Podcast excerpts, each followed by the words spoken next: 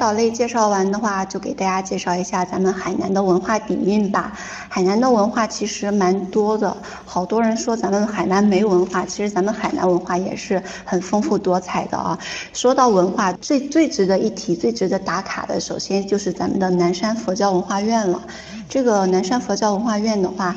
大家如果是坐白天的航班，坐在航班的左边，您在飞机临近降落的时候，就能够看到咱们的一百零八米的海上观音像了。这个海上观音像是比自由女神还要高十八米的。这个海上观音像是世界上现在最大的白衣观音造像，而且是世界上最高的观音像。它的特别点就是观音圣像一面是手持莲花，一面是手持经书，还有一面是手持佛珠，是正观音的一体化。三尊造型是，无论您在哪个角度去看哦，都是可以看到咱们的观音的。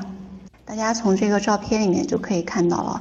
而且这个南山的话，还有一个值得体验的，就是咱们南山的迎宾馆。这是一个酒店，坐落在酒店内的。那这个酒店的话，它是一个汉唐风格的别墅，依山而建。隐匿于风情浓郁的这个热带雨林当中。如果是住这个酒店的话，是可以享受 VIP 通道的直接入园，可以走快速通道。而且住这个酒店的话，就会在早上的时候，咱们景区会有禅悦之旅、上早课、赏日出、抱佛脚这些活动，都是可以免费参加的，在前台预约就可以。介绍完咱们的佛教文化，咱们介绍一下道教文化。道教文化主要就是咱们的大小洞天景区啦。大小洞天景区是以其秀丽的海景山。山景和实景被称为琼崖第一山水名胜的。一九六二年，郭沫若游览这个景区的时候，就对这边的山光海色赞叹不已。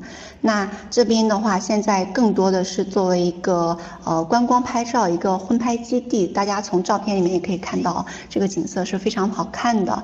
那它除了作为婚拍基地的话，现在也有建自己的一些玩乐项目，比如说左下角的咱们这个彩虹滑道，从滑道上面直接滑下来，一下子就眼前就是咱们的就是海景，就是非常好看的，非常震撼，也非常非常刺激，还是可以打卡的，进去拍拍照，玩一玩。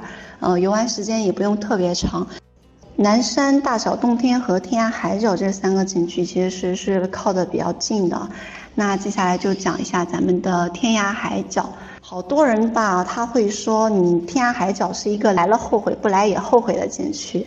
我去之前也是这么感觉的，但是其实去了之后，发现咱们天涯海角其实现在建设的也还行吧。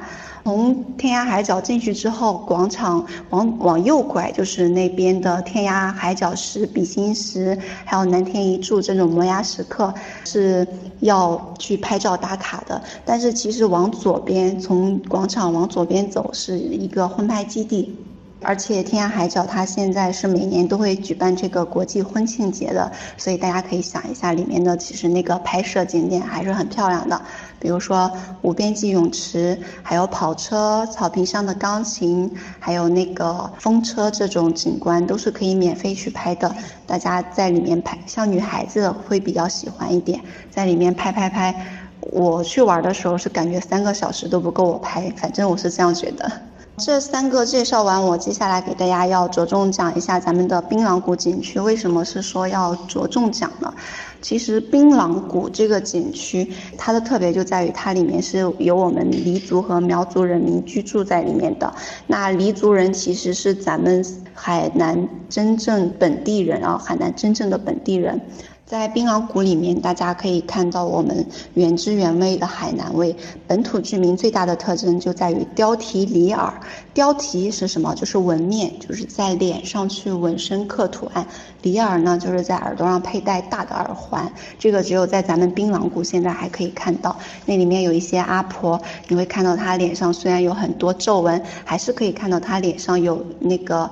一条一条的深色的纹身，他们也是最后的这个绣面纹身文化的保留人了，是一道很珍贵的风景线。所以说，槟榔谷其实是咱们海南省最权威、最丰富、最灵动、最纯正的民族文化的活体博物馆，还是推荐大家去打卡的。只是稍微有一点远，是在咱们的保亭自治县里面。